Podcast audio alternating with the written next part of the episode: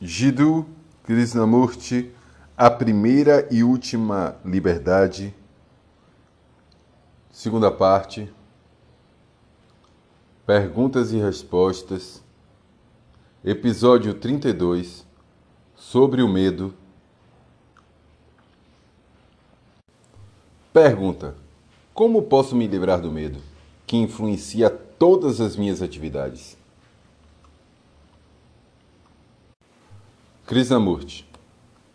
O que queremos dizer por medo? Medo de quê? Há vários tipos de medo e não precisamos analisar cada um. Porém, podemos observar que o medo surge quando nossa compreensão das relações não é completa.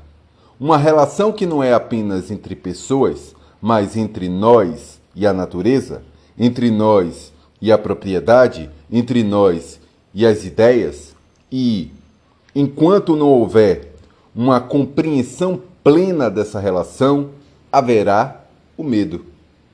A vida se constitui de relações. Ser é estar em relação, e sem relações não há vida. Nada pode existir isoladamente. Enquanto a mente estiver procurando se isolar, tende a haver temor. O medo não é uma abstração. Ele só existe em relação com alguma coisa. A pergunta é sobre como nos libertarmos do medo. Primeiro, tudo aquilo que é dominado tem que ser dominado novamente repetidas vezes. Nenhum problema pode ser dominado, conquistado de maneira definitiva. O que pode é ser compreendido, mas não dominado. São dois processos completamente diferentes. E o processo de vencer leva a mais confusão, mais medo. Resistir, dominar, lutar com o problema ou construir uma defesa contra ele é apenas criar mais conflitos.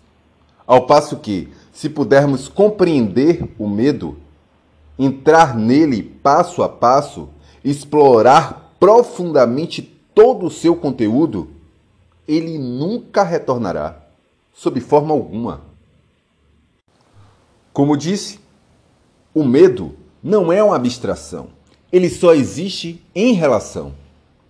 O que se entende por medo? Afinal, todos nós sentimos medo, não é? Temos medo de não sermos ou de não nos tornarmos isso ou aquilo. Agora, quando ocorre o medo de não vir a ser, de não progredir, ou o medo do desconhecido, da morte, pode esse medo ser superado pela determinação, por uma conclusão ou alguma escolha? Obviamente não. A mera supressão, sublimação, substituição cria mais resistência ainda, não é? Portanto, o medo nunca pode ser vencido mediante qualquer forma de disciplina, qualquer forma de resistência. Esse fato deve ser claramente visto, sentido e experimentado.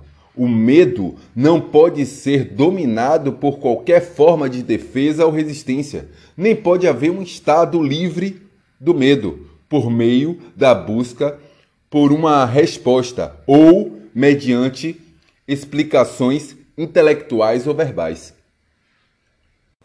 Afinal, de que temos medo? Estamos com medo de um fato ou de uma ideia sobre o fato? Estamos com medo de uma coisa tal qual ela é? Ou estamos com medo de algo que pensamos que seja? Consideramos a morte, por exemplo. Temos medo do fato da morte ou da ideia da morte? O fato é uma coisa, a ideia sobre o fato é outra. Tenho medo da palavra morte ou do fato em si. Como tenho medo da palavra, da ideia, nunca compreendo o fato Nunca o concebo realmente. Nunca estou em relação direta com ele. Apenas quando estou em completa comunhão com o fato é que o medo deixa de existir. Se não estou em comunhão com o fato, então existe medo. E não estou em comunhão com o fato enquanto possuo uma ideia, uma opinião, uma teoria referente ao fato. É necessário, portanto, ter bastante clareza se o medo que tenho é da palavra, da ideia ou do fato em si. Se estou frente a frente com o fato, não há nada a compreender sobre ele. O fato está ali. E a partir disso, tenho como lidar com ele. Se tenho medo da palavra, estou preciso. Então preciso compreendê-la. Entrar em todo o processo que o significado dessa palavra, desse termo, implica. Por exemplo, uma pessoa tem medo da solidão, medo da dor, do sofrimento da solidão. Certamente esse medo existe porque ela nunca olhou realmente para a solidão, nunca esteve em comunhão direta com ela. No momento em que nos encontramos completamente abertos à solidão como um fato, é possível compreender o que ela é. Mas, se temos uma ideia, uma opinião a respeito do fato, baseada em conhecimentos prévios, é essa ideia, opinião, esse conhecimento prévio relativo a esse fato que cria o medo. O medo, evidentemente, resulta de se nomear, de se definir de se projetar um símbolo para representar o fato. Isto é, o medo não é independente da palavra, do vocábulo. Tenho uma reação, digamos, à solidão. Isto é, digo que tenho medo de não ser nada. Estou com medo do fato em si ou esse medo é despertado por um conhecimento prévio do fato? uma informação a priori sobre a palavra, o símbolo, a imagem. Como pode haver medo em relação a um fato? Quando me encontro frente a frente com um fato, em comunhão direta com ele, posso olhá-lo, observá-lo. Portanto, não existe medo do fato em si.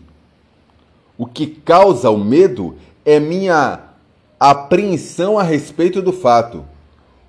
O que o fato possa ser ou produzir. É a minha opinião, minha ideia, minha experiência, enfim, meu conhecimento sobre o fato que cria o medo.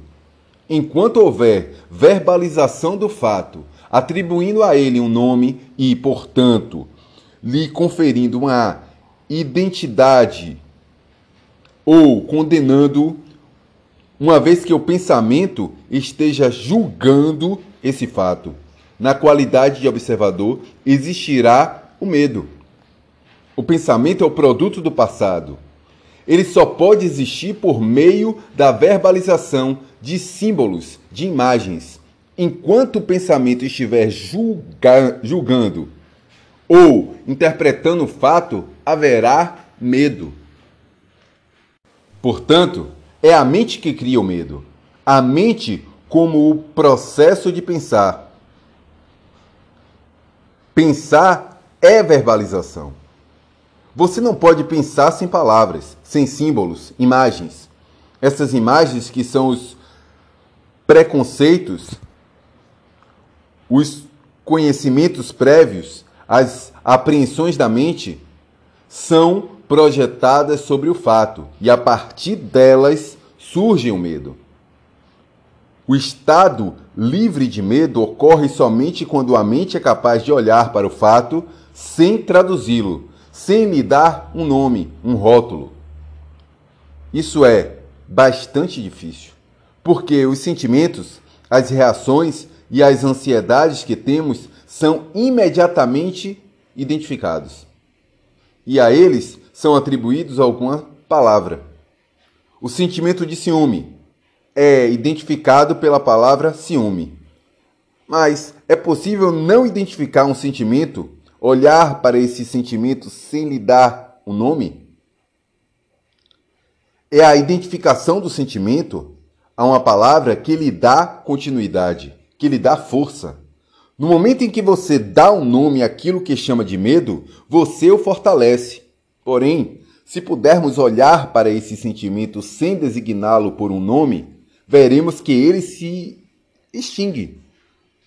Portanto, se desejamos estar completamente livres do medo, é essencial compreender plenamente esse processo de projetar símbolos, imagens e dar nomes aos fatos. A libertação do medo somente pode ocorrer quando há a autocompreensão. A compreensão de si mesmo é o começo da sabedoria que é o fim do medo.